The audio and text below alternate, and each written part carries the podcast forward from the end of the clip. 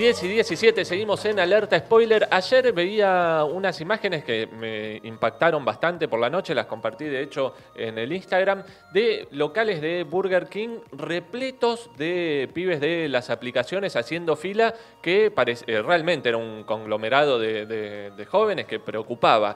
Esto, Tom, ¿qué, ¿por qué se dio justo anoche? Bueno, vos tenías la foto, yo tengo el video. Eh, se pasa esto porque es la semana del Staker Week. En realidad, esto es un día en el año donde el Staker, que es una hamburguesa así de grande, está al 50% de descuento. La patronal decidió estirarlo una semana porque estamos en cuarentena y esto sucedía. Veámoslo. Perdón, chicos, pero esto lo tengo que grabar para Pedido de Fernando. Para que vean que los mismos tres cocinan todos los días, no hacen lo mismo cuando hay promociones. nuestra salud, esto empresario de mierda. Una loco. Esto es pedido ya, amigo Fernando. 1270. La baja de colorero para acá, papá, que está, sí, ya, loco, ya empieza sí, la fila. Porque... Miriam, allá. Está loco, hermano. Yo te lo grabo, lo voy a de ¡Capo! ¡Vamos! Para quienes nos están escuchando, las imágenes que mostrábamos en el video es eh, la puerta de Burger King repleta de repartidores pidiendo los pedidos que le, pedía a la gente y eh, exigiendo medidas de seguridad porque el aislamiento obligatorio en ese momento no se podía cumplir porque, bueno, hicieron como, Sí, como la entrada a la cancha, para quien no lo veía, así como apiñados en una puerta. Bueno, también pueden ver la foto que la vamos a subir más tarde en la izquierda diario y va a haber una nota eh, también en la parte escrita. Pero de Nos vamos a la provincia de Buenos Aires, esta vez en La Plata, donde trabajadores de Mostaza, Burger King, Frauens y KFC se organizaron desde la red de precarizados y realizaron un corte en calle 7 y presentaron en el Ministerio de Trabajo una carta exigiendo a las empresas que regularicen el pago de los salarios. Vamos a ver también un video de una de las despedidas las cuatro cadenas de comida rápida más importantes junto a los trabajadores de Frauer, KFC, McDonald's, eh, Burger King y Mostaza. Estamos acá para escuchar nuestro reclamo.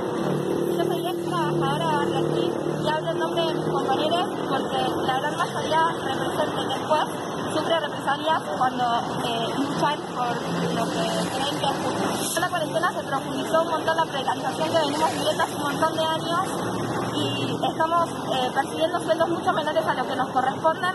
Las empresas están cubriendo el 100% de nuestros sueldos con el ATP cuando se supone que el 50% deben ponerle ellos y la gente que percibe sueldos mayores a los que venía, cobrando en las quincenas anteriores le debe a la empresa esa plata. Estamos teniendo hace tres quincenas recibos de sueldos con cero pesos.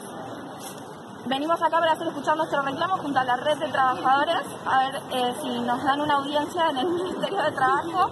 Eh. Y desde La Plata nos vamos a Villa Azul. Catalina Ávila, una corresponsal de la Izquierda Diario, nos trajo una denuncia donde los vecinos están exigiendo trabajo, alimento, eh, elementos de higiene, porque agua, o sea, algo básico como el agua, cloacas y también están denunciando la fuerte presencia policial porque todo el barrio está cercado. Una textual es que dice, el gobierno se fumó, acá no viene más nadie, se olvidaron de nosotros. Para ello también entrevistó a un trabajador gastronómico, un mozo que perdió su trabajo producto de la cuarentena. Escuchémoslo. Y cuando había conseguido trabajar de mozo en otro bar, me agarró la pandemia. No duré ni, ni un mes porque a los 15 días ya eh, se había decretado el aislamiento te molesta un poco la situación porque es un poco chocante, o sea, empezás a trabajar y de repente se te corta todo. Y sí, muchos eh, conocidos, amigos del sí le estaban pasando mal, más que nada en el sentido de que tampoco pueden salir a trabajar, mucha gente trabaja en la informalidad, no todo el mundo trabaja en blanco. Entonces esa gente que trabaja en la informalidad muchas veces está como, como al mediodía o como a la noche. Más clarito, echale alcohol en gel. Pero desde Villa Azul vamos a irnos hacia Tucumán, donde Silvina Pereda, una compañera corresponsal de La Izquierda Diario también, nos, llega, nos, trajo la denuncia de Ornella, que no le pagan desde el mes de abril y de mayo. Eh, en, perdón, en abril le pagaron solamente el 80% del salario. Ella trabaja en Aegis, yo también trabajé en Aegis, pero de la sucursal de acá. Eh, tiene que vender telefónicamente. Es un call center donde manifiestan que la patronal dice que ellos no quieren trabajar, pero lo que en verdad pasa es que no le están dando los elementos para hacer el teletrabajo. Escuchemos a Ornella. Trabajo en el call center AESIS de Tucumán. Quiero denunciar el ataque que recibimos, mi compañero Julián y yo, cuando la empresa nos dejó sin sueldo durante la cuarentena porque no pudimos acceder a las herramientas para hacer teletrabajo. Iniciamos nuestro reclamo convocando al delegado del CEOC, Esteban Vergara. Todavía no tenemos respuestas favorables. Incluso la empresa nos ataca con calumnias en comunicados oficiales destinados a todos los trabajadores de que nuestros reclamos no corresponden. La verdad es que estamos en una gran lucha, seguimos el ejemplo de los chicos de Teleperformance, quienes se organizaron muy bien y lograron ser escuchados. Nosotros vamos por el mismo objetivo y bueno, también es una oportunidad para buscar que se, solidaricen el resto de los trabajadores. Exactamente, hay que solidarizarse con el resto de los trabajadores y lo bueno de esta columna es que los pibes no se están callando. Pero bueno, vamos a volver para Cava. Recordemos que el viernes pasado Miriam Bregman se estuvo pronunciando por falta de votos de, Juntos por el Cambio se dio marcha atrás con la normativa de tránsito que involucraba a los trabajadores de la SAP.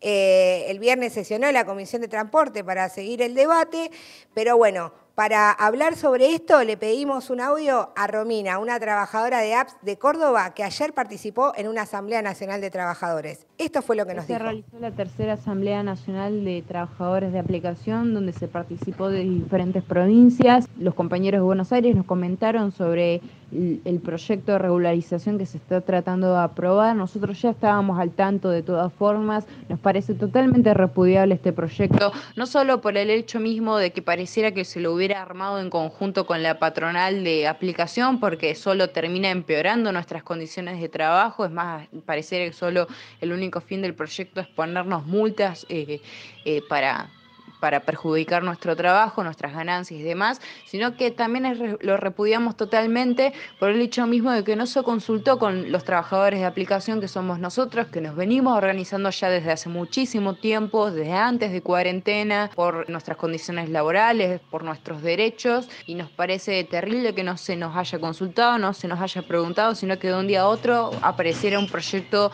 de regularización de nuestros trabajos y nos tuviéramos que enterar por los medios de comunicación, básicamente. Bueno, voy a leer también algunas de las exigencias de los trabajadores y las voy a leer para eh, no tirar fruta, básicamente. Eh, exigen basta de ocultar cajos de contagio para seguir produciendo, exigen licencias pagas al 100% de salario para todos los trabajadores contagiados de COVID o que estén dentro del grupo de riesgo o que conviven con personas que sean parte de ese grupo de riesgo, salario al 100%, salario al 100% basta de recortes, salario físico mínimo de 30 mil pesos, exigen desde ya el pago de aguinaldo y basta de persecución a quienes se organizan para reclamar esos derechos, no al acoso laboral. Así de clarito. Para cerrar esta columna, vamos a ver un video que hicieron desde la ciudad de Buenos Aires. La Stacker es la hamburguesa que más pinta tiene. Y hoy también es la que más ayuda. A Burger King, a ganar más. Porque pintó agrandar el Stacker Day y transformarlo en Stacker Week. Bueno, en realidad es que durante 7 días los ritmos de trabajo se aceleran aún más. Y es insoportable. Laburamos sin parar para que Barger gane millones mientras a nosotros nos pagan cero pesos.